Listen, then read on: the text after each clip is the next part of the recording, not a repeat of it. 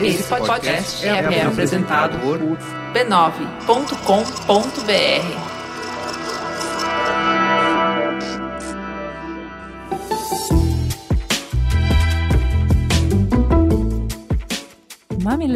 E mamiletes, que saudades desse nosso encontro semanal! Eu sou a Juva Lauer e foram tantos pedidos pra gente voltar. Tanta gente mandando foto da pia cheia de louça, do cachorro com cara comprida pedindo para passear, do trânsito sem companhia que a gente adiantou um pouquinho essa volta. Eu até tentei amenizar a saudade dos mamileiros fazendo alguns crossovers. Semana passada eu tive no Vanda, um milkshake chamado Vanda, foi maravilhoso, foi divertidíssimo. Quem ouviu, viu uma Juliana que geralmente não tá aqui no Mamilos, né? Bem mais divertida e engraçada. Essa semana ontem eu gravei com o pessoal do Imagine Juntas, também tava bem divertido, contei a história lá que vocês já conhecem, de como eu e Merigo começamos a namorar, enfim. E na próxima semana eu estarei no asterisco do Judão. Além disso, quem tá com muita saudade pôde me escutar no Código Aberto. A gente lançou uma nova temporada com o episódio com a Samantha Almeida. Ela é mulher, negra e responsável pelas campanhas digitais mais bafo da Avon dos últimos anos. Eu fiquei absolutamente fascinada por essa mulher. Vão lá, quem não escutou ainda, dá o play, se apaixonem também, cara. O que ela fala sobre comunicação, trabalho, relações, causas, sobre ser negra, sobre ser mulher, enfim, vão lá. Escutem e se apaixonem também. Além disso, essa semana o História de Dinar para Garotas Rebeldes contou a história da Madam C.J. Walker, a primeira mulher a se fazer milionária nos Estados Unidos, uma negra, filha de escravos. Quem conta a história é Mafone Odara, ativista em direitos humanos e mestre em psicologia. Ela é coordenadora da área de enfrentamento às violências contra as mulheres no Instituto Avon. É uma história extremamente inspiradora contada por uma mulher extraordinária. Prestigiem. E o Mamilos ainda lançou o primeiro podcast da plataforma Gente, da Globosat, falando sobre futebol. É nosso primeiro projeto de storytelling. A gente tá super feliz com tanto podcast no ar. E o Douglas, um melhor ouvinte, até me mandou mensagem dizendo que meu objetivo só pode ser conquistar 18 podcasts e mais um continente a escolha, né? Mas a gente sabe que o amor verdadeiro mora nesse espaço aqui no Mamilos, que nada substitui o Mamilos. Por isso, além de trazer todas essas opções incríveis, hoje a gente convida vocês a relembrarem o segundo programa que a gente colocou no ar há quase quatro anos, sobre uma discussão que está super quente de novo: aborto. Lá no início, a gente tratou desse assunto com a ajuda do Merigo e do Yasuda. Semana que vem, a gente volta com todo o gás, com especialistas e múltiplas abordagens para continuar essa conversa tão necessária. Antes de ir, eu quero fazer uma propaganda. Quem me segue nas redes sociais assistiu eu sendo vítima de um número de mentalismo. É isso mesmo, o Beto Parra e o Rafa Moritz testaram suas habilidades de mentalismo e psicologia comigo e com Cris Dias, os membros mais céticos da família B9. E eu assisti enquanto eles estavam fazendo o truque com o Cris e fiquei o tempo inteiro, não, comigo isso não vai funcionar. Comigo não vai funcionar. E no vídeo dá pra ver bem a minha cara de espanto uh, quando eles adivinham o que eu tava pensando, quando eles leem a minha mente, né? Quem quiser assistir ao vivo, eles estão com um espetáculo que eu fui assistir com meu irmão e adorei, inclusive encontrei mamileiros lá. Tem sessão dia 3 de agosto, na sexta-feira, e dia 9 de agosto, na quinta-feira sempre às nove e meia, no Teatro Vira da Lata, na rua Pinagés 1387, em Perdizes, em São Paulo. E Mamileiro tem 50% de desconto usando o código promocional MAMILOS, tá? 50% de desconto. É só ir no site inconscientemente.com.br e colocar esse código. Os meninos são muito fofinhos, o espetáculo é muito, muito legal. Quem tiver curiosidade, vai lá ver o vídeo, tá no site deles também, o vídeo meu e o vídeo do Cris Dias. No espetáculo eles fazem isso e muito mais. É bem divertido, tá, pessoal? É isso, vamos para a teta. Teta, senta que lá vem polêmica. Somos clandestinas por toda a cidade. Mulheres, meninas de todas as idades e de todas as cores e de todas as classes, correndo perigo, culpa do impasse. Quem faz proibido, guarda em segredo, pra não ser julgada, pra não sentir medo. Quatro mil sem juros, passando o apuro, método inseguro, sangrando no escuro. E quem não tem como pagar, fica refém do que dá. Agulha, remédio, chá e continua por lá, por lá, sangrando no escuro só. E quem não tem como pagar, fica refém do que dá. Agulha, remédio, chá e continua por lá, Essa semana a pauta principal do Mamilos é sobre aborto. Carlos Merico. Eu recentemente, há poucos anos, sou pai de dois filhos. Isso me deixou bem mais sensível ao assunto do que, do que antes. Eu sei que existe toda esse, essa discussão de a discussão prática sobre o tema. Só que assim, se, se isso me envolvesse pessoalmente, eu não gostaria. Eu não. É óbvio que teria que apoiar a decisão quem eu estivesse, mas eu não, não gostaria. Porque Em para mim. nenhuma circunstância, se fosse um one night stand, se você não tivesse dinheiro. Acho que não. Não sei, é difícil falar, não, não, não tendo passado por isso, porque eu acho que é, são situações diferentes. Então, falar aqui, você fala qualquer coisa. Mas para mim seria não. o- Mas o que pauta a tua decisão pelo não? Porque seria um filho meu. Se você analisar o que acontece, né? A gente, cara, quando você ia fazer ultrassom, você via coisas ali. E assim, tem uma apresentação no TED de um cara que chama, acho que ele é médico, chama Alexander Tsiaras. É, Ele já tinha feito livros sobre esse tema e ele fez, transformou isso num vídeo, apresentou num TED, acho que em 2010. Que ele faz um diário visual da concepção lindo. ao, ao nascimento. E assim, é, eu acho que ele peca em algumas coisas porque ele quer justificar aquilo e ele usa algumas palavras que eu acho que não cabe, que é divindade, como se fosse uma coisa mágica que fizesse aquilo acontecer. Bobagem, na minha opinião. Mas, cara, você vê coisas ali assim, em questão de dias, em questão de, de horas ou de semanas. é, acontecem coisas ali que você se impressiona. Você fala, caramba, tem esse nível de desenvolvimento com dias, entendeu? É, e, eu, e eu acho que isso é impactante, assim, para no, pro meu pensamento. Não é uma questão religiosa, não, é uma, não tem nada a ver. É uma questão que é algo que eu tenho certa importância. Eu não sei se de verdade isso vai afetar, se, mas a minha decisão pessoal seria sempre puxada por não, é, dependendo da situação, sei lá, poderia considerar, mas. Cris. Sim, eu vou ilustrar de uma forma muito ah, pessoal isso. Hoje eu tenho uma vida estável, sou casada, tenho filho. Quando eu tinha uns 17 anos e eu tinha recém perdido minha virgindade, eu pensei que eu tinha ficado grávida. Eu nunca vou esquecer a sensação de desespero que eu fiquei. É, eu ainda estava eu tava ia começar a faculdade é, meu, meu namorado era uma gracinha, a gente era super apaixonado. Eu não tinha dinheiro, eu não tinha carreira, eu não tinha nada. Eu tinha uma família super religiosa. Eu só chorava. Eu pensava o que, que ia ser da minha vida se eu tivesse uma criança naquele momento. Eu não estava preparada, eu não desejava aquilo.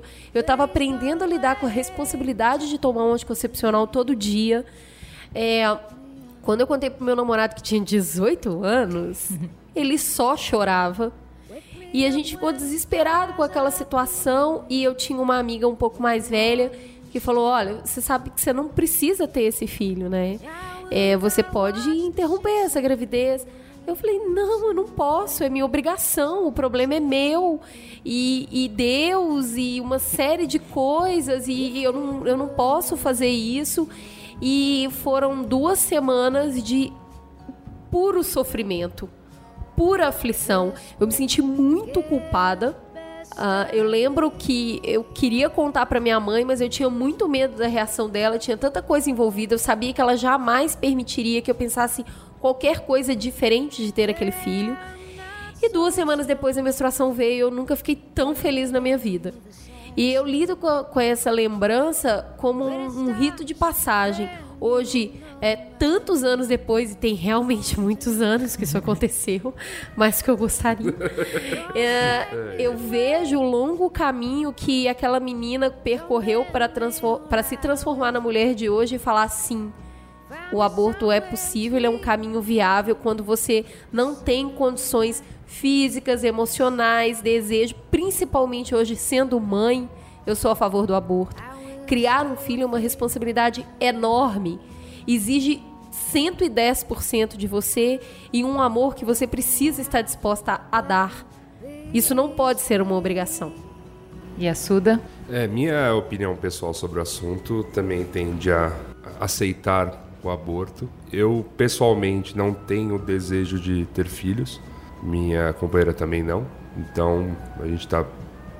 É uma decisão difícil nos tempos atuais, apesar de de serem mais modernos, mas muita gente questiona. Sim. Eu acho que um dia a gente vai falar só sobre isso, né? É. Porque tem uma pressão social. Existe. Não, é. É. aquela coisa do tipo. Como se você não fosse completo se não tivesse. É, né? ou ah, você não vai conhecer o amor verdadeiro se você não tiver, ou você não. É, isso é egoísmo. E o que vai acontecer quando vocês envelhecerem? E não sei o que lá. Assim, pô, claro que te- tem uma porrada de dúvidas que passam na minha cabeça porque eu tô fazendo algo que não é o corrente da sociedade, mas até aí, né? Sim. Quantas pessoas não fazem o mesmo? E, e assim, pessoalmente, eu acho que, assim, apoiaria. Como apoiaria também se, se no caso de um, de um acidente, a decisão fosse não, vamos ter. Ok. É, Sim. é- é- eu, eu me vejo muito num, num papel de, assim, é, co-participante da, Sim. da questão. É, mas- Coadjuvante. Coadjuvante. Não, não coadjuvante, mas assim, fiz, fiz junto. Então, não, é, seria canalha da minha parte tirar o corpo fora se a pessoa quisesse ter, seria canalha da minha parte impor né, Sim. a minha opinião sobre a coisa. Acho que é uma questão que tem que ser conversada, mas não vejo com maus olhos nenhuma das opções. É, pessoalmente, preferiria não ter. Mas, é, e assim, não que eu não fosse dar, né, não que eu não fosse, caso acontecesse, ser um bom pai ou esse tipo de coisa. Eu acho que não. Tipo, Sim. daria para criar, daria para para estabelecer uma vida, mas não é exatamente a vida que eu gostaria de levar. E, e, e, assim, é, eu penso muito, é, assim, eu, eu tenho condições, mas é, quando a gente pensa no, no todo, né, quem não tem condições ou quem é, ou, ou- ou aquele filho realmente foi assim, ó, um one night stand, o cara sumiu e Sim. é, é- é- fica ainda mais complicado. E eu concordo muito com a Cris quando ela fala aqui, assim, gerar um filho é uma responsabilidade muito grande.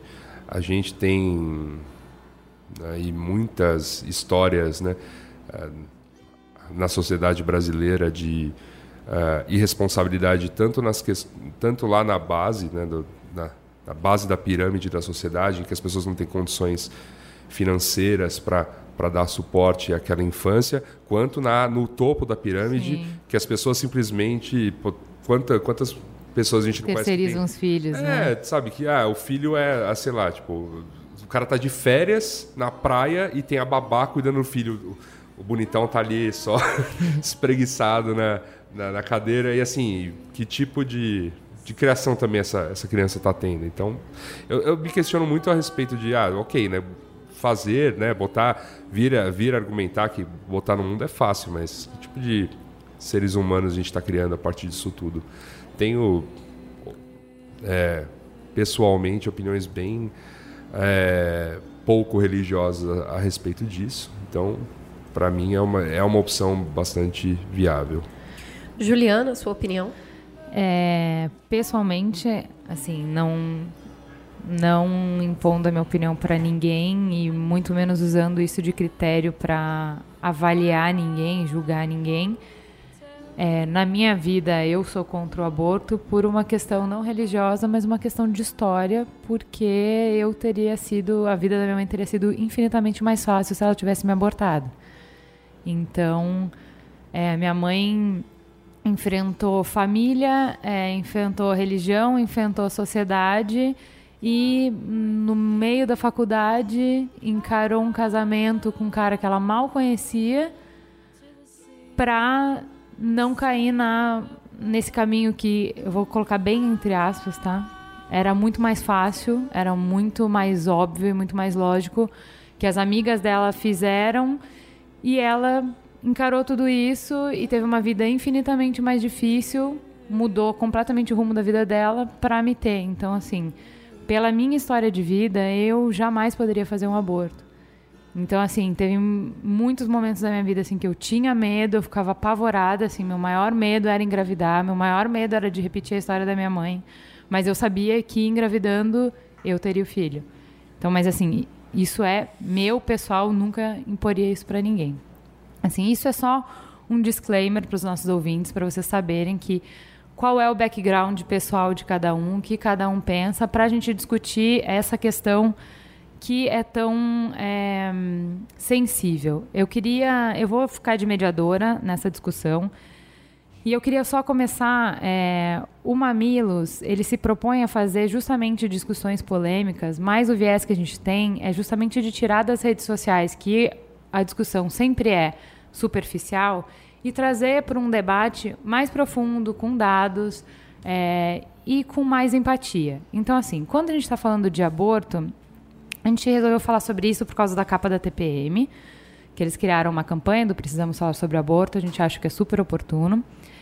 É, mas a gente é, resolveu falar sobre isso e a gente entende que tem uma série de dados que podem mudar, sim, a opinião das pessoas, que no primeiro momento a reação das pessoas é sempre a mesma, mas que quando você começa a conversar, quando você começa a aprofundar, quando a pessoa começa a entender tudo que está envolvido, as questões mudam.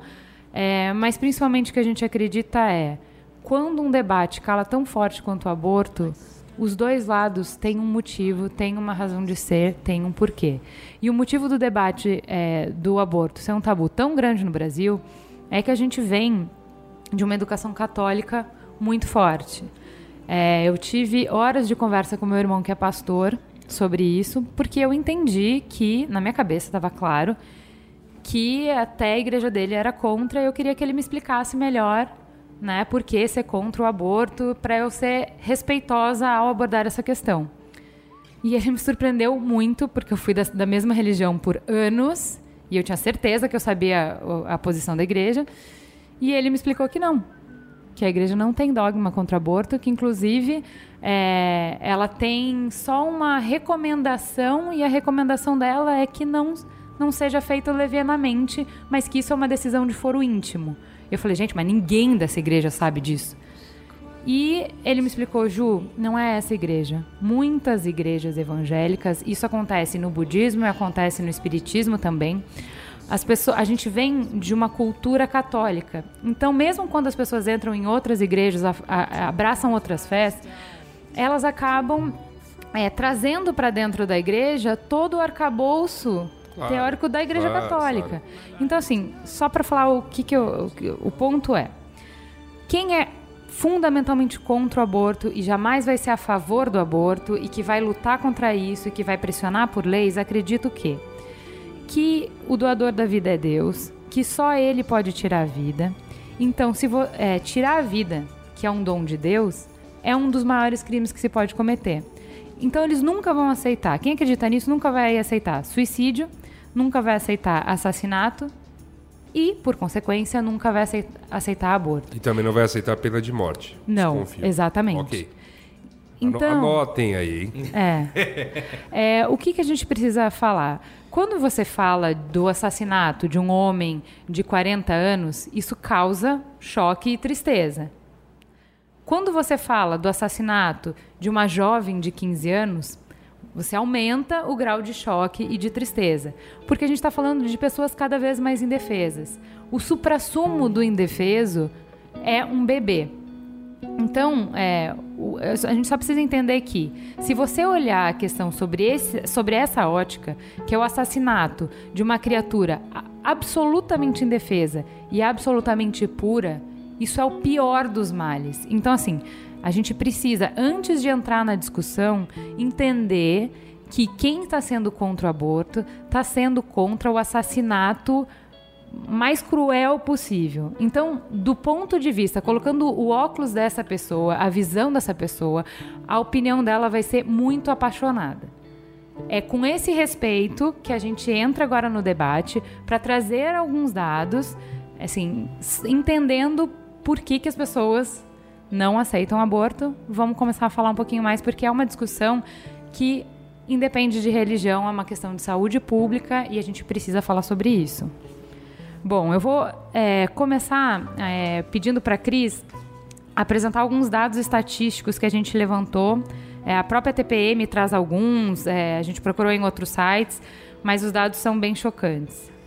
A cada dois dias, uma brasileira morre em decorrência de um aborto ilegal. Mais de um milhão de mulheres ah, no Brasil se submetem a abortos clandestinos todos os anos.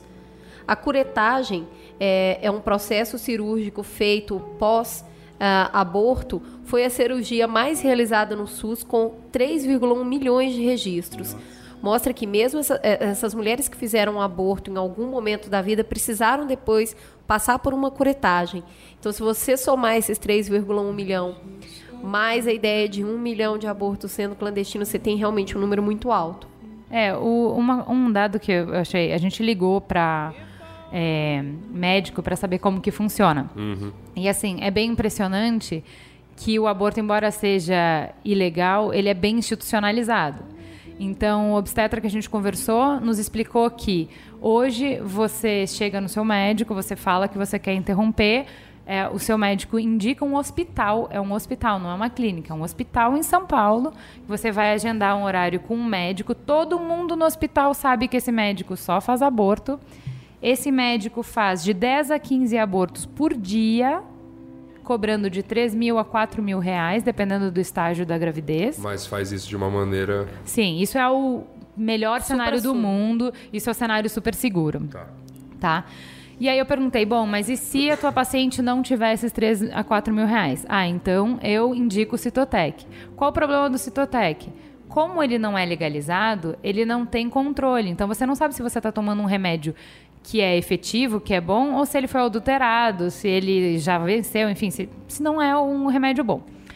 Além disso, é, apesar da a maioria das mulheres consegue com Citotec expelir tá tudo certo. Em alguns casos não funciona, o corpo não consegue sozinho expelir o feto, enfim, o que precisa expelir. E aí a mulher tem sangramento. É nesses casos que, preste atenção, é a minoria dos casos, ela vai parar no pronto-socorro para fazer a curetagem.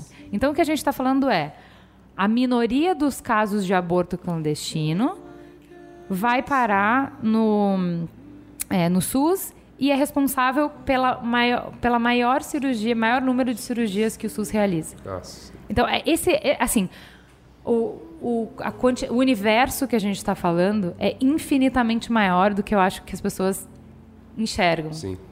Né? Assim, isso é só para dar uma ideia do tamanho é, do problema.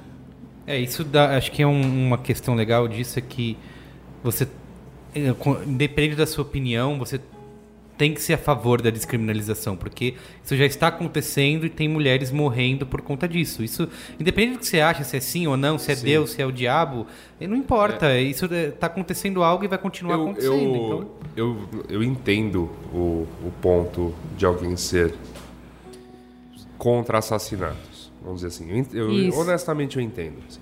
Não é que eu não, não, sou, não sou insensível a esse ponto. É, mas a questão, o que está ocorrendo na, na realidade é, é pela falta de pela falta de, de conversa, pela falta de da gente debater esse ponto e pela falta de um respaldo legal da coisa toda, é, eu tô na realidade aumentando essa, a- questão dos assassinatos, quer dizer, Sim, não- é. não- é, e é pior porque assim a pessoa já vai para a intenção do é, do de se fazer o aborto, acaba passando às vezes por um procedimento bizonho. A gente Sim. acabou de ter dois casos no Rio horrorosos assim Sim. E, e- e com esse cuidado ainda, né? Ainda mais para impactar assim, né? A, a clínica clandestina, além da mulher ter morrido ali, putz, fudeu, a mulher morreu, ainda vão lá, queimam o corpo. Grande parte das mulheres que morrem, elas vão morrer em casa e o médico não assina, não, não tem. Então, assim, é muito mais simples para a clínica. Assim, na maior parte dos casos dá certo. Quando não dá certo, a mulher vai para casa para morrer em casa.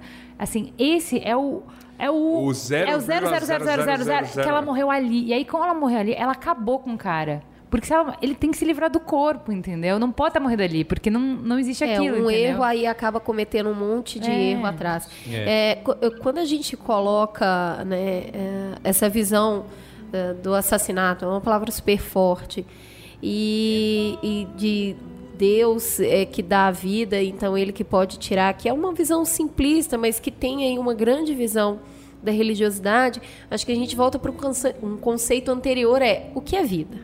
Né? Hoje em dia, se a pessoa tem uma morte cerebral no hospital, a família autoriza que sejam retirados os órgãos para que ela doe esses órgãos. Então Então, a pessoa morta. está morta, não tem atividade cerebral, está morta. Até a 12 segunda semana de gestação, O feto não tem atividade cerebral. Não existem sinapses.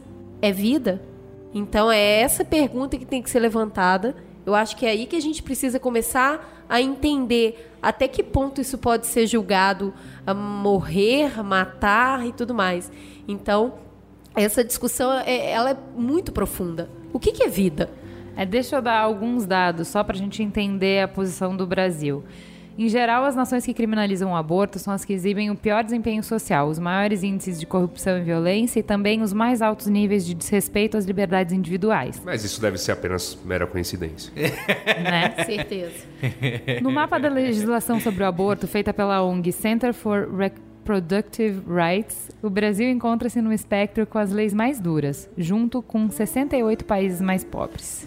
É... De novo, Essuda, isso deve ser uma Deve mera ser coincidência. mera coincidência. Mera coincidência. Agora eu vou apresentar para a bancada os maiores argumentos contra a descriminalização para a gente debater um pouco sobre isso, né? Claro.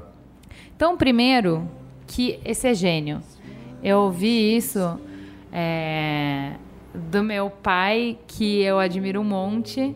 Fui perguntar para ele sobre aborto e a primeira resposta: Não, eu sou contra porque existem métodos contraceptivos. Agora, por favor. É, método contra- contraceptivo, né? Ele não, nenhum deles é 100%, 100%, eficaz. é. Tem isso.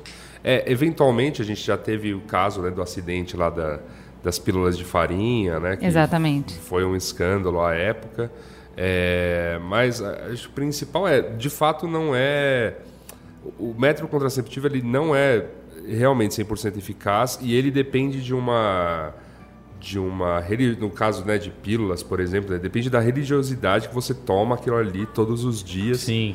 e é assim Não, e mesmo que você tome todo dia, pode falhar, né? Pode Porque falhar. se você Tem ler a uma bula, série, é. é, ele Além fala... disso, por exemplo, se você tomar a pílula não é e, tiver uma 98%. mega dor de barriga, ela perde o efeito, Ah, então, tá? Na é. sequência. Não, e, e, Tem não interação engano, medicamentosa também que ninguém fala e tem pra o caramba. contraceptivo ele não é 95%, né? Porque acho que a camisinha é 99%, né?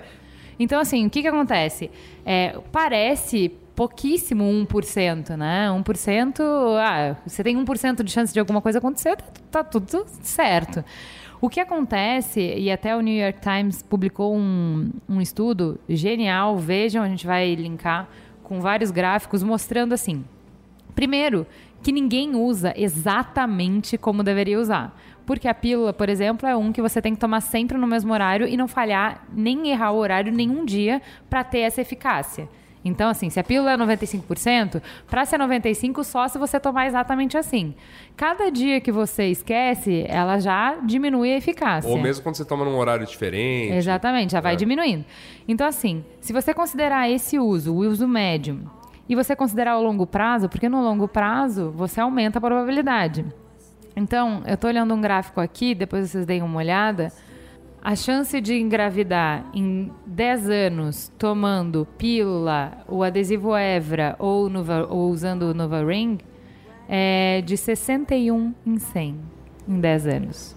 Ou seja, você começou, menina, começou a tomar é, anticoncepcional, a usar com 18 anos, com 28 anos você já tem 60% de chance de ter tido uma gravidez indesejada. Que tal? Esse argumento, né, existe de método contraceptivo. Eu lembro conversando isso com um tio meu uma vez, e ele tem problema de coração, e ele toma remédio todo dia para esse problema de saúde. E eu falei com ele assim: se é, não tomar o remédio te deixasse grávido, você já teria engravidado? E ele já. "Então esse argumento não é válido. Não, é, é- Não, e outra também, por exemplo, o que eu sei é assim, a pílula. É- é, se você tem alguns problemas de saúde, você não pode tomar, né? Sim. Ah, sim. é, é- e é, é dureza isso mesmo. Mulher, ela- é, o, o organismo feminino é muito complexo. E mesmo hoje, com tanto estudo, com tanto avanço, tem mulher que não consegue se adaptar. E aí a gente está falando de buscar outros, outros métodos contraceptivos, que não seja só a pílula. É, eu tenho uma amiga que, que trabalha com o processo da tabelinha, outra que é, é camisinha, tem a, a amiga que usa DIL. Nenhum é 100% falho e todos dependem só da mulher. Eu fico pensando, é, se, fosse, o- se fosse a minha realidade hoje, eu jamais confiaria no meu marido para tomar. Jamais. Eu acho que ele, com certeza, ele ia esquecer. Sabe? Mas essa sou eu. Eu não, assim, nenhum método contraceptivo é suficiente pra mim, porque eu sempre vou esquecer. É, eu também tenho uma amiga Sempre. que usa todos, tá? que da hora. Então, assim, vamos lá, galera. Esse argumento aí, né? É, mas o- um caso que é. O que eu acho importante falar desse argumento é que na raiz desse argumento tá o preconceito, né? Porque você, quando você me responde que eu sou contra o aborto porque existe método contraceptivo, você tá falando assim, por que engravidar sem querer é coisa de menina jovem, promíscua e burra, né? Então, assim, vamos lá. Minha mãe engravidou de mim na primeira vez. E ela era enfermeira. Então, assim, não era eu acho burra. que o nome disso é azar. É, tudo bem. Mas não importa. A questão é. você não pode julgar porque você não sabe. E aí a gente vê, entra Vamos com- lá, qual, qual que é o. Juliana, me conta aí, qual que é o perfil dessa promíscua? O perfil da mulher que aborta, 70% das mulheres que abortam vivem em uma relação estável, são escolarizadas, têm entre 20 e 29 anos, no mínimo um filho e em 51% dos casos se dizem católicas. Caramba, já tem um filho então, é isso? Sim, então o que a gente está dizendo não é coisa de menininha, não é, Não é sabe, o- não é bobeira. Não. A gente está falando assim, é, o caso que eu conheço é, pessoalmente de aborto é de uma pessoa extremamente religiosa, de uma pessoa que já estava nos seus 40 anos, que já tinha uma filha, que tinha um namorado estável há mais de 5 anos e que tinha todo o apoio da família. Então, assim, é, é completamente contra o estereótipo de aborto, entendeu? Eu acho que para quem já tem um filho, ainda tem mais ainda consciência do que é colocar um outro no mundo. Então, às vezes, é, é- é- é- são situações muito complexas. Eu, a- eu- eu tenho alguns casos de aborto e, de, de conhecidas que, que abortaram. E um, um deles que, me, que mexeu muito comigo na época era ela. ela estava num processo de separação do marido, tinha um filho de 5 anos, sofrendo assim, ah, ah, todo o processo muito difícil de separação, uma escapada ela ficou grávida. O que significava para aquela mulher naquele momento ter outro filho? Ela estava terminando um relacionamento. Ah, mas ficou junto, então porque ainda gosta. E aí você põe um filho no meio. E quem já teve um filho sabe que quando um filho chega numa relação, ela fica extremamente desestruturada.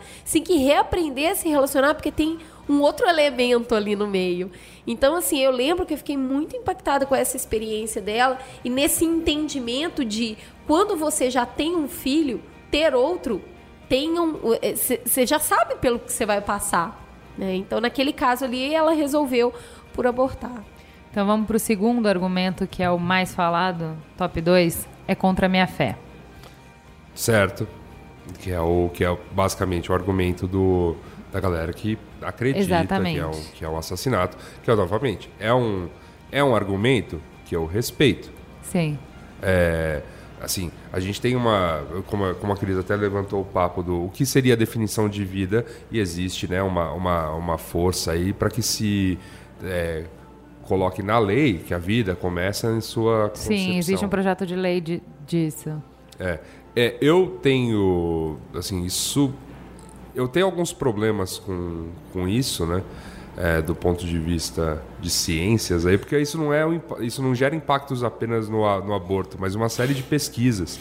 né? Sim, sim, sim, Então- sim. Células tronco, inclusive, né? Exato. É, que, assim, isso, é, a tendência é que essas pesquisas de fato avancem e muito a medicina nos próximos anos. Então, é, quando, começa, quando você começa a ter impactos né, maiores do que propriamente, é, vamos dizer assim, o, o que a lei está tentando proteger, Sim. a gente precisa de fato sentar e discutir para ver qual a opinião de N partes, e não apenas a religiosa, é, sobre a questão do, de onde se começa a vida e se de fato, né, é, logo na concepção, eu já estaria realizando o dito É, assassinato. acho que mais importante do que isso é religião ela nunca pode ser imposta. Então, ah, é contra a minha fé. Tá bom, então não faça o aborto. Você tem É um- contra a minha fé, então não faz. Não, não É, tem é, problema, ninguém vai te é- obrigar é a fazer o aí aborto. que esse argumento cai. É, é contra a minha fé, tudo bem, então não faça.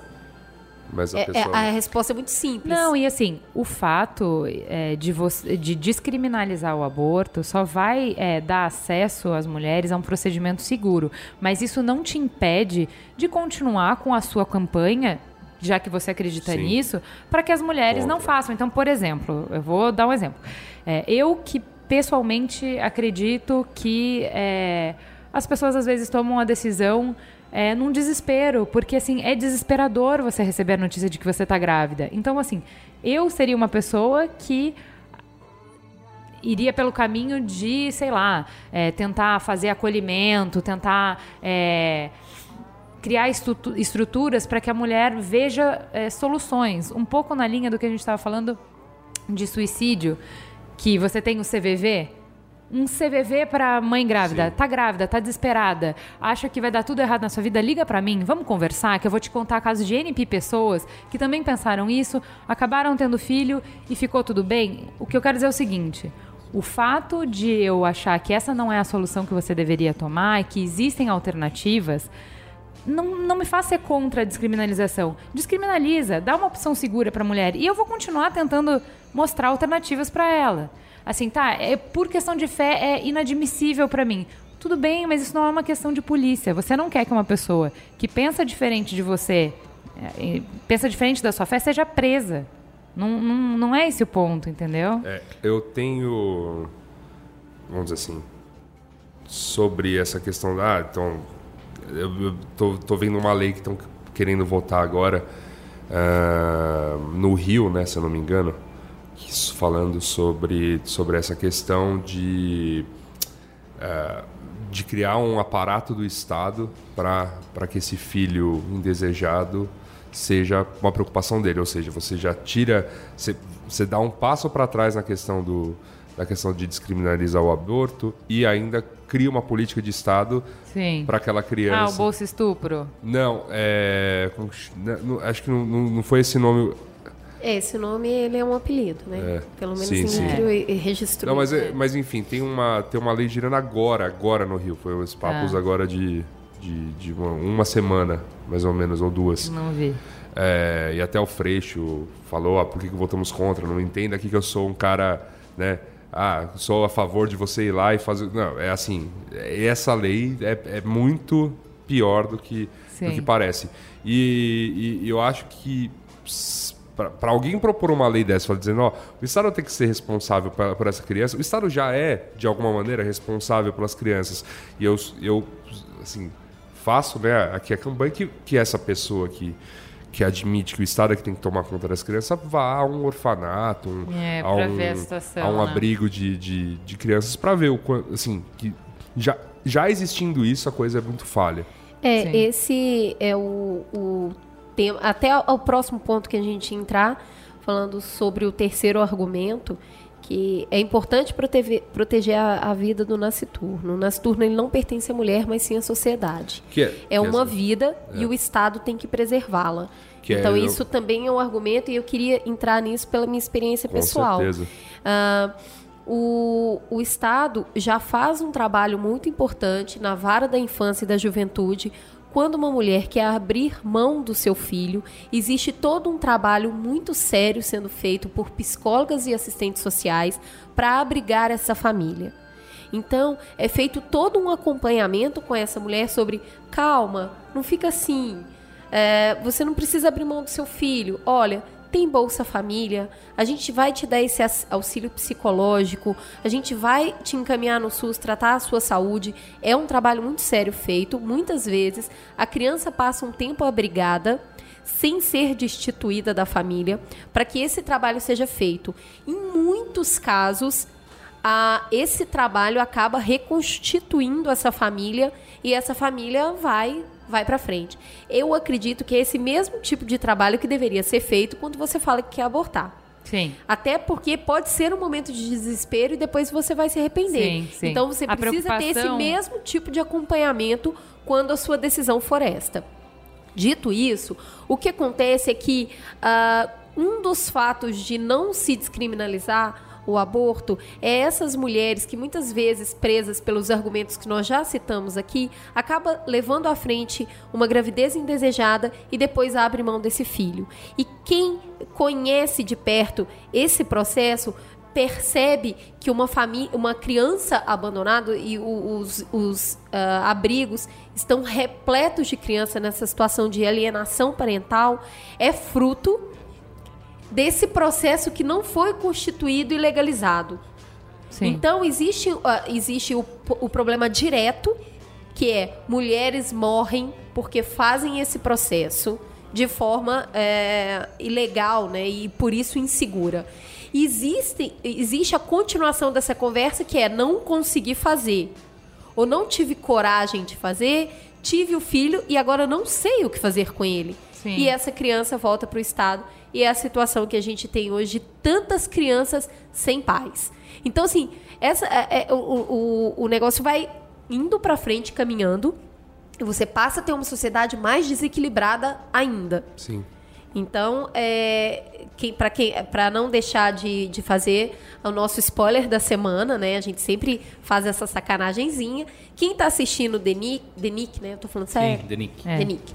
É, já viu, tem uma freira que faz esse trabalho no hospital. É, para quem não viu a série, é mega recomendado. É sobre medicina no início, em 1900, né? E começa com a tentativa da descoberta da cesárea, o que já é extremamente interessante. Então, essa freira, ela cuida do orfanato do... é, e nessa época se chamava orfanato, do hospital vendo aquelas crianças sofrendo, sabendo que aquelas crianças não teriam futuro, ela se sente um instrumento de Deus para impedir que novas crianças venham a ser abandonadas. E ela começa a fazer aborto de uma forma. Ela é extremamente é, é, próxima dessas mulheres na- no trato e tenta fazer isso sempre com a melhor, é, da melhor forma possível. Ela é uma enfermeira. E é assim, chegou no hospital, ela fala: essa mulher tentou aborto. Vamos lá, tem que fazer isso, tem que fazer aquilo, porque ela reconhece diversas técnicas. Então, assim, eu acho muito interessante esse ponto de vista. E eles passam até a ter uma, uma história a partir disso. Spoiler! A galera tá nos odiando agora, é isso? Não vou evoluir tanto, mas, é. Mas segundo o é... Yasuda, isso não importa. Isso não e eu também importa. acho que isso não importa no caso dessa série. Tem muita coisa. Nossa, é, é, é- Não, é porque tipo é uma um show coisa- de descoberta. Não, na verdade, É. na verdade Mas a Cris tá fazendo um phishing. Sabe? Ela tá É, jogando uma cenourinha para as É, pessoas quererem tem- ver a série. Não, é tipo. É E é, muito, e é interessante muito- assim que a série já desde o primeiro momento ela já coloca no, no ringue essa, essa batalha entre a medicina e a religiosi- A- a- religiosidade. A Por- capa da série, né? O médico vestido de branco, com as mãos É, levantadas mãos- pro isso, céu, é, que na verdade é. ele tinha acabado de fazer sepsia. Sim. É uma, uma cena É. que já incita Mas você tá isso. conseguindo ver porque a Ju todo todo ela Ah. passa acho que metade do episódio com a mão no olho. Nossa, eu assim. mega curto sangue. Então. Entendam como quiserem. Mas assim, eu cara, eu fico fascinada do cara rasgando e vai lá e põe a mão. Alto nojo. É uma, um desejo de descoberta Sim. absurdo. É, muito Eu acho interessante. que é tão em excesso que depois de um tempo você se acostuma, né? Assim, é Eu, na minha vasta experiência de abrir pessoas É, e ver o que tem lá dentro. Mas é o, a busca pelo conhecimento é incrível. E esse personagem traduz muito bem isso aqui. Ela fica nessa dualidade de tipo, nossa, será que o que eu tô fazendo é errado? Por outro lado, quando chega mais uma criança abandonada no hospital, ela fala: se eu tivesse agido, essa criança não tava aqui. Então, assim. Tem todo esse contraponto e ela é um personagem que fala muito sobre essa questão, tipo, a quem pertence essa criança? E, e o Estado é mãe? É, mas é, eu- o que eu acho assim, também a gente tem que considerar, voltar para aquela discussão de é, se existe um indivíduo ali, né? Então, assim, quando a gente está falando antes de 12 semanas, não existe indivíduo, porque não existe atividade cerebral. Então, assim, se não existe discussão quanto uma pessoa formada, que teve uma vida, que fez um monte de coisa, se quando ela para de ter atividade cerebral, ela deixa de ser, na nossa cabeça ela deixou de existir, então antes de ter atividade cerebral, ela não podia existir. Então, até 12 semanas, a gente está falando fazer de uma, uma correção, Ju. Oitava semana de gestação, Oitava. tá? É, é- é até a oitava semana, o embrião, não é feto, o embrião é, é, é qualificado como uma possibilidade de vida, não como um ser vivo. Olha, eu vou falar Já que isso. ainda não tem atividade Amor, cerebral. fala um pouco é, da nossa experiência do, da nossa primeira gravidez, como foi o nosso primeiro ultrassom. Porque foi isso que a gente escutou, que a gente não estava grávida. É, porque assim, a gente fez o primeiro ultrassom e não tinha. é, coração, né? Não tinha, não Isso, conseguia. era eles- muito cedo, Eles não não conseguiam tinha coração. identificar a atividade cardíaca ali. E então é como se. A gente levou para um médico esse exame e ele falou assim, deu uma florida um pouco, mas ele falou basicamente você não tá grávida. Existe a possibilidade de você vir a ficar grávida, porque assim, enquanto não tiver coração, não, é nada ainda, entendeu? Não é Sim. nada. Então assim, espere, espera até fazer o próximo ultrassom para ver realmente. Então assim, é, eu acho que se a gente pensar nisso, assim, no, no, no aspecto mais raso. Só pensando nisso, não é um indivíduo, então não deveria suscitar toda essa discussão. Depois Que- disso suscita. sendo, nem que sendo indivíduo, ele não é do Estado. Né? Aí a gente Só se for na começa- China. Na China eles fazem É. aborto com sete meses. Oito meses. É, não, mas, mas n- nem por causa É disso. parto ou é aborto? É, É. pois é. Até rolou recentemente, botaram até a foto na capa do jornal. Eu achei bizarro, assim. É, mas É. é, que assim, ó, é uma, uma prática muito. Mas existe esse meio termo de da, dessa discussão da descriminalização entre ser antes e depois de determinado. Existe, existe. Ninguém fala em descriminalização, tipo, você faz quando você quiser. Assim, Tá. isso, isso já agride muito mais gente. Então, por exemplo, se você disser que você vai fazer o aborto de um feto de três meses, aí você já agride um- uma. Assim, é muito mais difícil. Entendeu? Em É país- muito Você mais tem que difícil. fazer quando você descobrir. É, na É. verdade, de- cada país coloca um, um- um determinado tempo, mas sempre todos são muito bem recentes. Sim. A Então, menos em, em situações de. é, de alguma falha genética, algum, alguma falha grave, porque assim, tem vários países, a gente viu na- naquele livro que a gente leu na crise, o Longe da Árvore, que em vários países você pode interromper até o é, seis meses. Então, por exemplo, se tiver down com seis meses, Você pode. que você pode, que é punk, é trash pra caramba, mas assim, pode. Viu no livro. E assim, e é o, o limite é bem esse, assim. Por que, por que seis meses? Porque até seis meses ele não é viável fora do útero. Então, ele não. Agora, em seis meses, se, se ao invés de matar, você abrir a barriga e tirar, ele é viável. Aí complicou. É, ah, Então, assim, tem, tem vários estágios, E né? vários países estabelecem esse tempo para aborto. Países como ah, Reino Unido, França, Estados Unidos, Holanda, Bélgica. é, eles colocam as datas de acordo com esse entendimento de a partir dessa data é um ser Sim. vivo, humano, reconhecido, e aí a gravidez não pode ser interrompida. Aí você não entra na questão da eugenia, assim, de. Sim. É, ah, Entra, entra. É isso que a gente, a gente ah, vai falar sobre isso, é, é, mas a gente pode adiantar o debate, que, que existe isso e é uma discussão que, assim, é, não existe certo e errado, e a gente vai passar por isso cada Merigo vez vai mais. falar o que é eugenia para quem não conhece. Eu? é, é, é- é fazer a seleção do que você acha que é o, o perfeito, o ideal, e você descarta o que, o que não é. Então, qualquer criança, qualquer é, feto que te, foi identificado alguma anomalia, tem alguma doença, ele pode ser descartado e você só mantém o. Né, em, em termos básicos, é isso. É, exatamente isso. Assim, assim, isso tem uma série de implicações filosóficas, éticas e até biológicas, né? Porque a natureza da natureza é a diversidade. A natureza busca diversidade.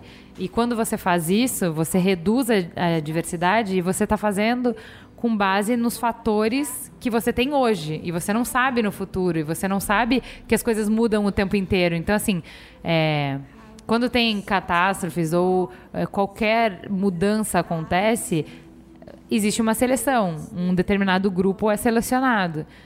Quanto mais grupos diferentes você tiver, maior a chance de sobrevivência da espécie como um todo. Quanto mais parecida uma espécie for, quanto menos diversidade, Sim, menor adaptabilidade, então menor chance ela tem. Então, assim, é uma escolha muito complicada que a gente está fazendo, mas esse é o caminho. A gente já está escolhendo o sexo, a gente já está mapeando o genoma para ver doenças e para desligar esses genes de doença. E é um Escolher caminho. cor dos olhos, né? Chegar É. num nível de, de É, precisão absurda. É. E falando nesse sentido, que algumas pessoas de ditas minorias, alguns grupos de ditos minoria, expõem também seu ponto de ser contra o aborto. Quando o aborto auxilia no processo da eugenia, é quando ele diminui a nossa vivência de diversidade. Nós, no Brasil, ainda a gente está muito no início ainda, né? Então a gente ainda está no caminho de isso ser um direito. Depois disso ser um direito, precisa se conversar sobre o aceite da diversidade. Que aí sim a gente está falando sobre esse processo. Só para aterrizar um pouco melhor, Ju, você quer dar alguns dados do Longe da Árvore? É, eu não, não, não peguei dados aqui, mas assim, a gente leu um livro que é, a gente sempre recomenda, vocês vão ouvir, acho que em todo o Mamilo, vocês vão ouvir alguma referência ao Longe da Árvore. Parece que eu só li esse livro na vida. A Ju deu esse. Ah, não, fui eu que fiz o Qual é a Boa. Foi No- embora você não tenha lido. né? É, claro que ele. Gente, olha, é enorme, mas não precisa se assustar. não, não li tudo, mas li até o ponto que eu poderia recomendar. Não, é que o livro é sensacional. Então, assim, só dando um- rapidamente, o Longe da Árvore vai falar sobre identidade horizontal, ou seja, é, filhos que têm alguma coisa fundamentalmente diferente dos pais. Então, surdos, anãos, é, autista, down, uma, uma série de é, diferenças, né? E aí, assim, eu vou dar o exemplo de surdo, que eu lembrei que eu acho que é melhor que assim é, eles se enxergam como uma comunidade e não como um defeito, né? Não é que eles, é, se todo mundo não visse, o não ver seria normal. É, eles só são uma minoria, não é que eles são defeituosos, né? Então eles têm toda uma cultura, um jeito diferente de, falar, de se comunicar e tal. Para quem não sabe, só um dado muito curioso sobre isso: a linguagem de surdo, mudo, não é igual em todos os países, tá? É. Eles têm a própria linguagem, dependendo do lugar onde moram. Toda uma maravilha nessa comunidade que se desenvolveu e é extremamente culta. É, então assim, como é uma cultura muito rica é, e como muitas vezes o surdo ele vem de pais não surdos, eles veem é, o processo de é, a liberação do aborto, o direito de você abortar por esse motivo, você viu que um filho é surdo, vai- seu filho vai ser surdo, você pode abortar. Eles veem isso como é uma é, como que fala quando você quer eliminar uma raça? Extermínio. É es- Genocídio. genocídio. Genocídio. Então, assim, quando os surdos lutam contra, e não são só eles, tá? Tem uma série de, é, de outros é, que também se organizam por isso. E assim, na verdade, é, um- é uma, uma discussão que tem que ser feita, a gente tem que pensar sobre isso, a gente tem que conversar sobre isso, passa por. E é o que a gente estava falando antes. Não é proibir que seja feito, mas que exista um acolhimento. Uma mãe que descobriu que vai ter um filho surdo, que ela tenha um centro que ela possa conversar com as pessoas, ver quais são essas possibilidades, enxergar além né, é, da realidade que ela tem, das informações que ela tem. Então, assim, o caminho nunca é proibir e impor as coisas, porque a, a grande questão que a gente está falando é por mais que você tenha certeza de uma coisa e uma coisa seja muito clara para você, você não pode impor isso para os outros. Então, assim, se você quer que pessoa- as, as pessoas tenham filhos, você vai ter que convencer elas a terem filhos. Então, não pode Dar obrigar condições para que elas tenham também é muito importante. É, quando, a, quando a gente começou o processo de adoção, ah, eu, eu lidei com muitas situações do tipo manchetes de nossa, jogou o neném fora, jogou no, no saco plástico, não sei o que. A gente vê sempre essas manchetes, né? E nos grupos de adoção, é, existe uma revolta gigante das mães falando tudo que eu queria é ter um filho, essa mulher tem e joga fora, e não sei o que. E tem toda essa, essa revolta enorme em cima disso. Gente, para uma mulher chegar no ponto de ter o filho e jogar fora, o nível de desespero, o nível de despreparo e de desorientação que essa mulher tá é, é absurdo. Abandono de incapaz é o que leva. É, é- é cadeia, né? As pessoas são presas por isso.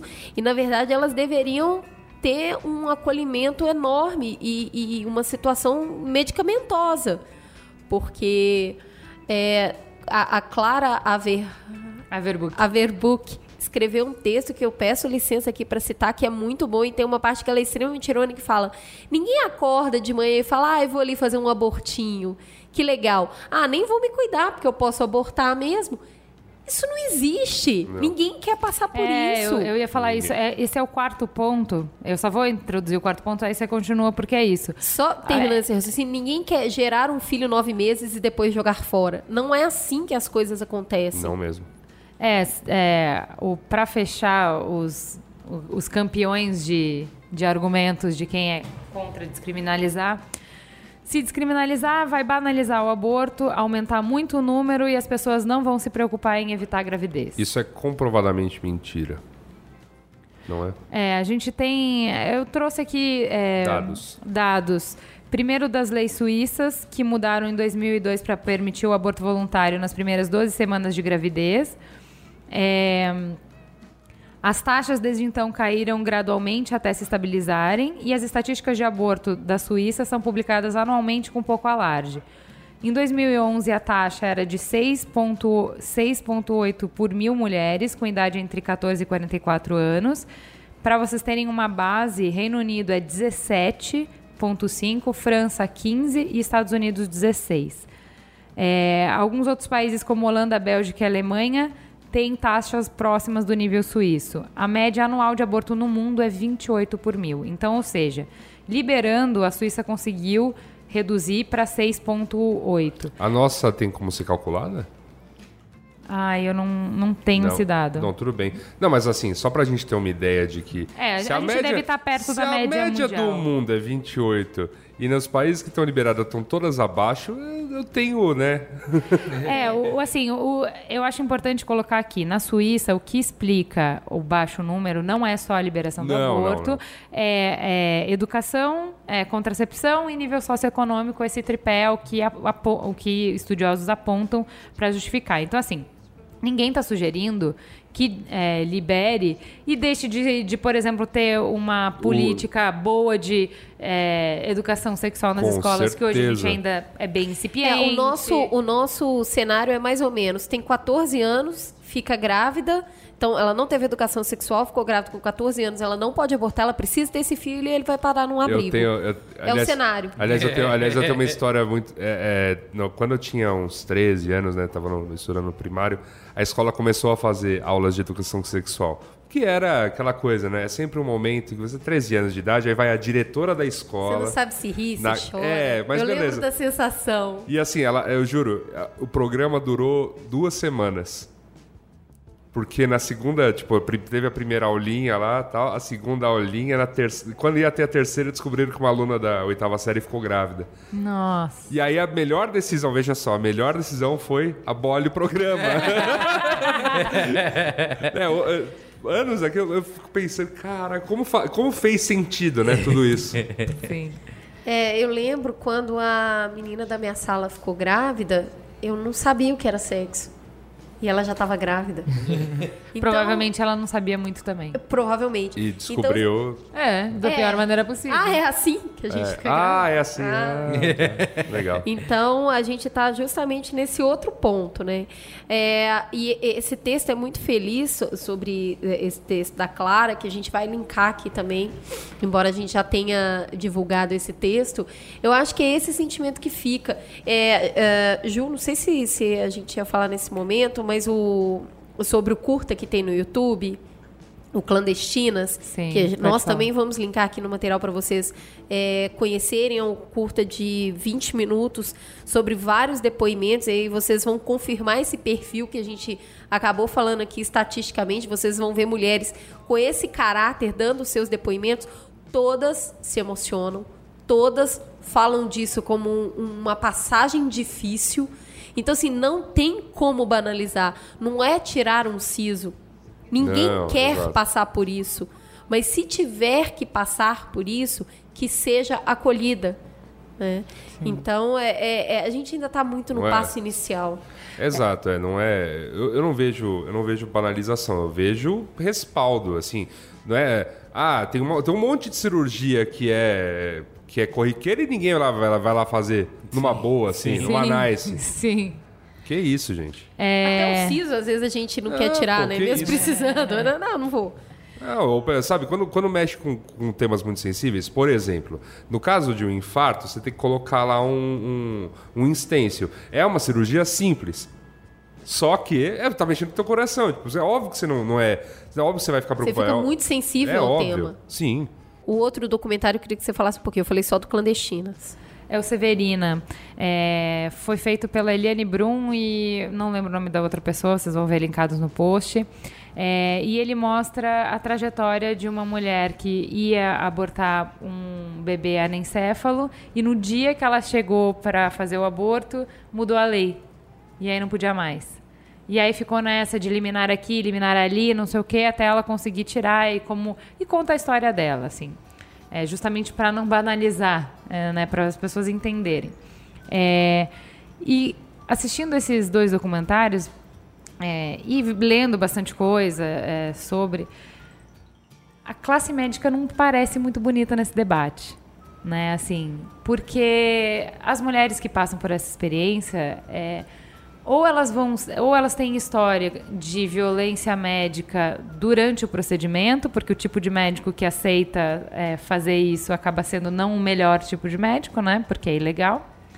É, ou também relatos muito ruins é, de quando a mulher vai parar é, numa emergência depois de ter feito o aborto em casa ou numa clínica, dela ser hostilizada pela equipe médica, né, por sofrer julgamento, enfim, dessa equipe médica. Conselho, Federal de Medicina.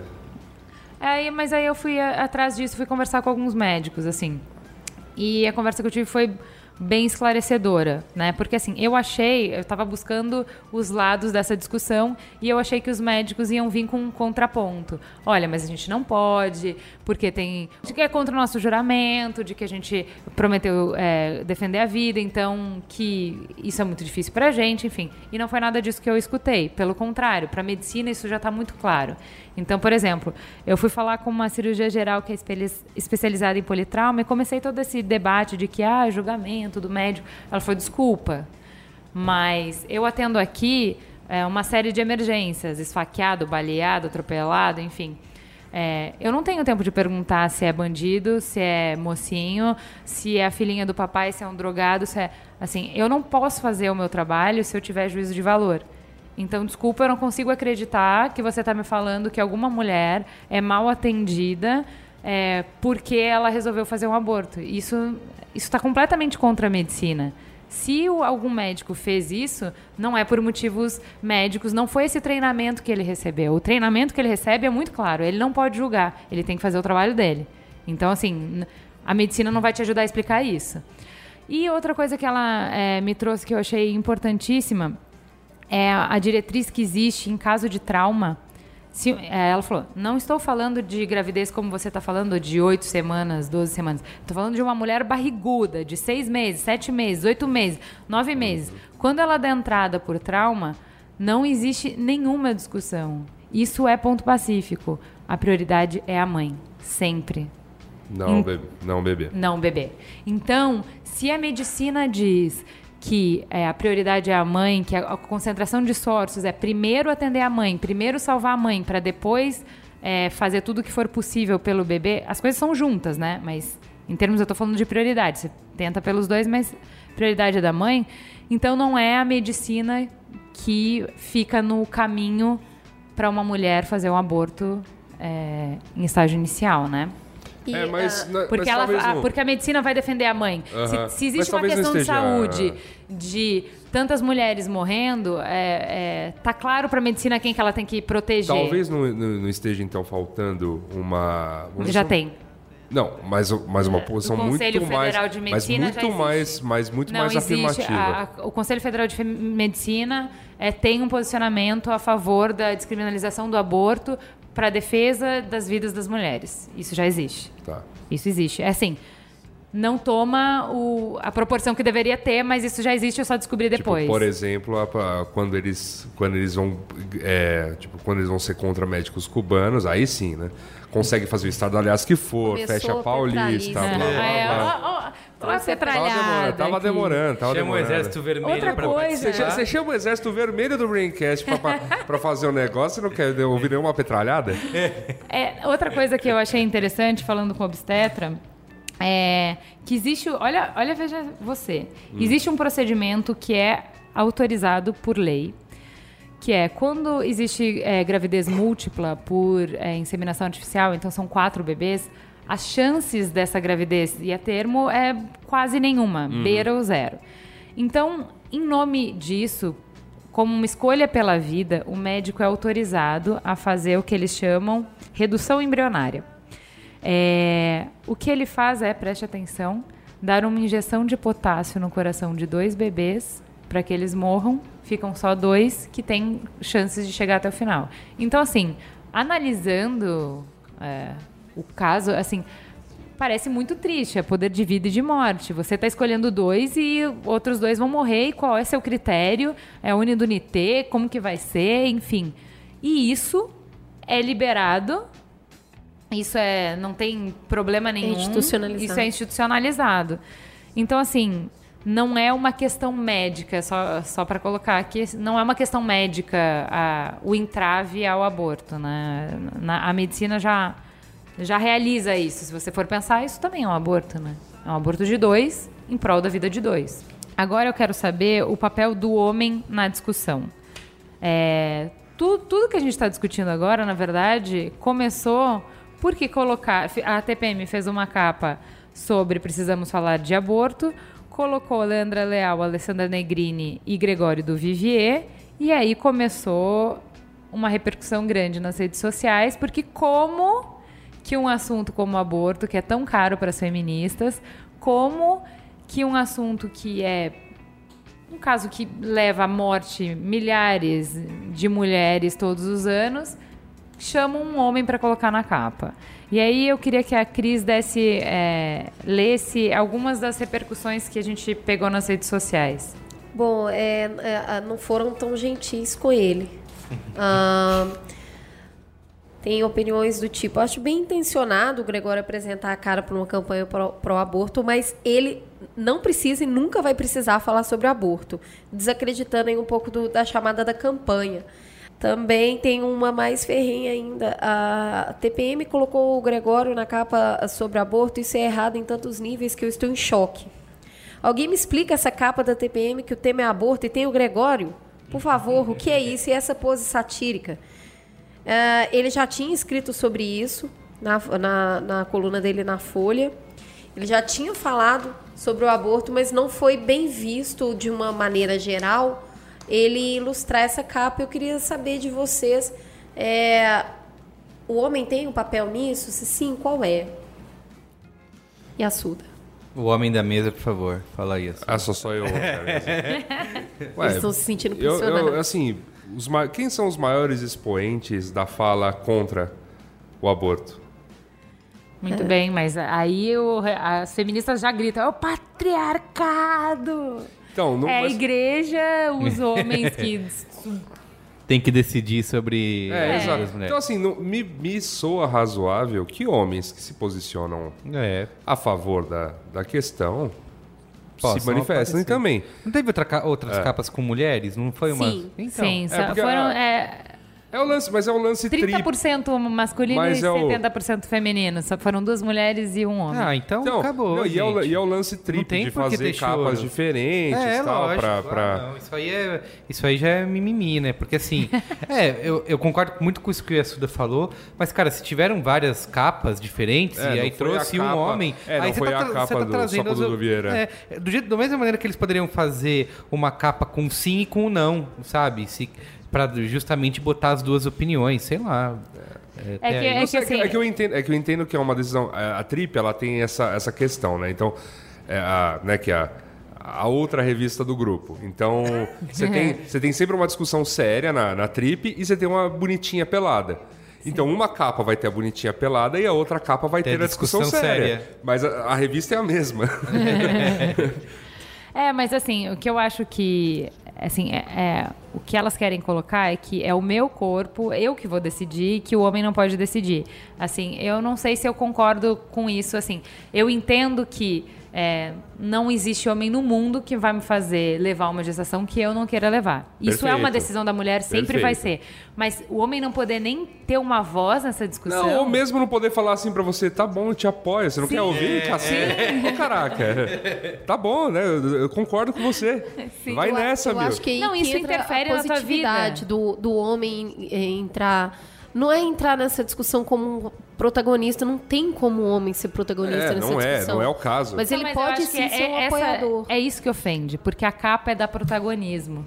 Entendeu? A capa é da protagonista. Escuta homem, pega assinatura de homem, é, coloca eles também pra falar, mas a capa é da mulher. Cara, mas você não acabou de falar que tem 70% de capas mulheres e É, 30 porque assim, se fosse. Se, se a Trip lançasse, porque é, novamente, é o lance da, é o lance da Trip mesmo. A Trip é assim. Se a Trip lançasse a única capa, assim, po- po- por exemplo, botasse uma capa, o Gregório do Duvier e a outra uma ilustração.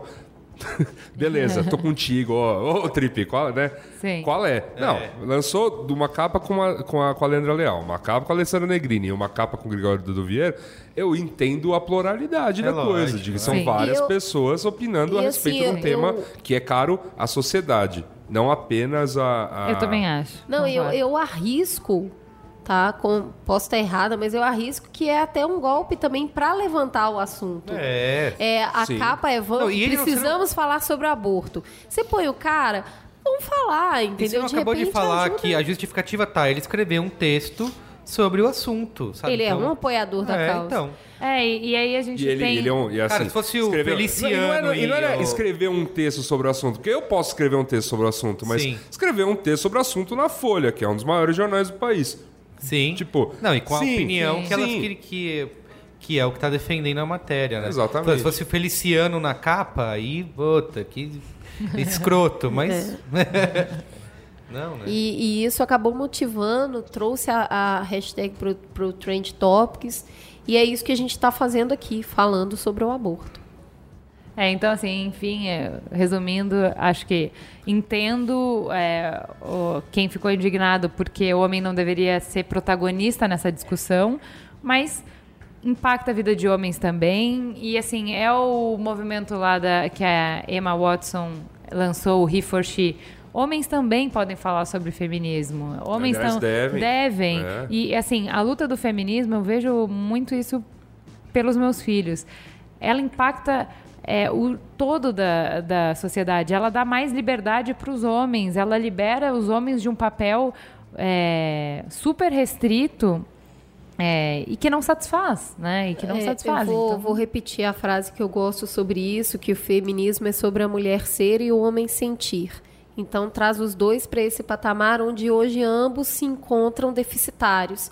Então é muito importante é, é essa fala do homem cabendo o lugar dele de apoiador, nunca de protagonista. É, hoje existem é, dois caminhos para tentar se resolver esse impasse. Um é de uma galera que fala quer mudar a lei, então faz um plebiscito. É, a gente sabe que esse não é um caminho. Se tá deixasse- muito maduro para fazer um plebiscito. É. Nossa, Não, vai mas assim. Deixar assim, né? Não faz, pode fazer o plebiscito e mesmo assim nunca vai conseguir descriminalizar o aborto através do plebiscito. Esse não é o caminho.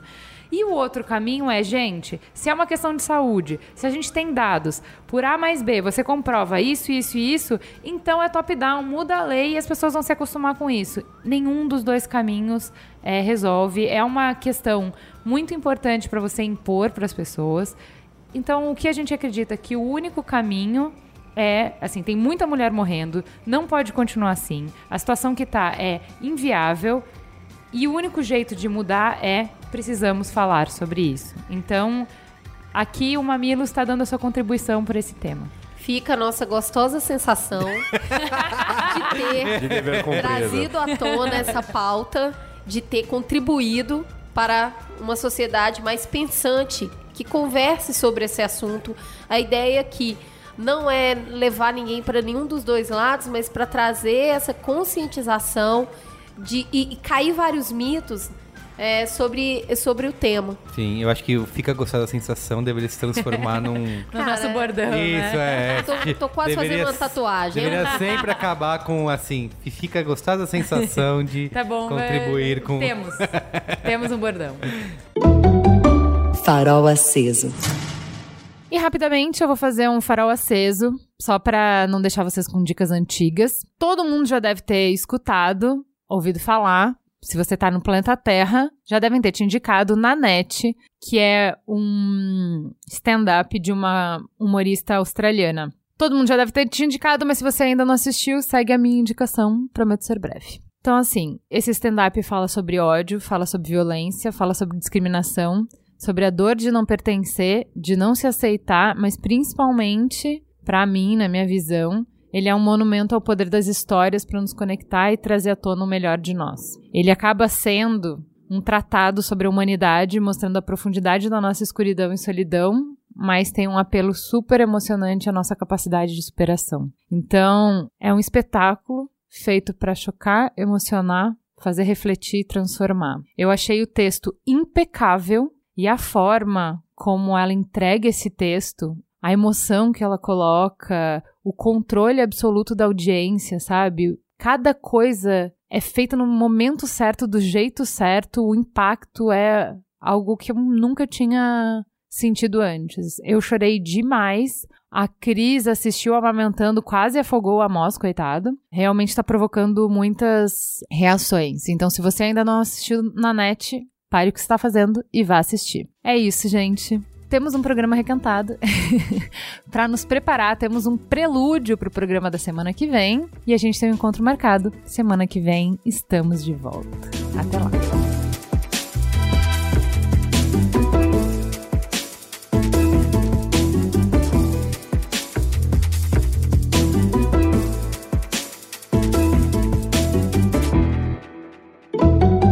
Mamilos. Jornalismo de peito aberto. O Mamilos é o resultado do trabalho colaborativo de uma equipe apaixonada. Edição Caio Corraine, redes sociais Guilherme Iano e equipe, apoio à pauta Jaqueline Costa e grande elenco, transcrição dos programas Lu Machado e Mamiland. Este podcast foi editado por Caio Corraine.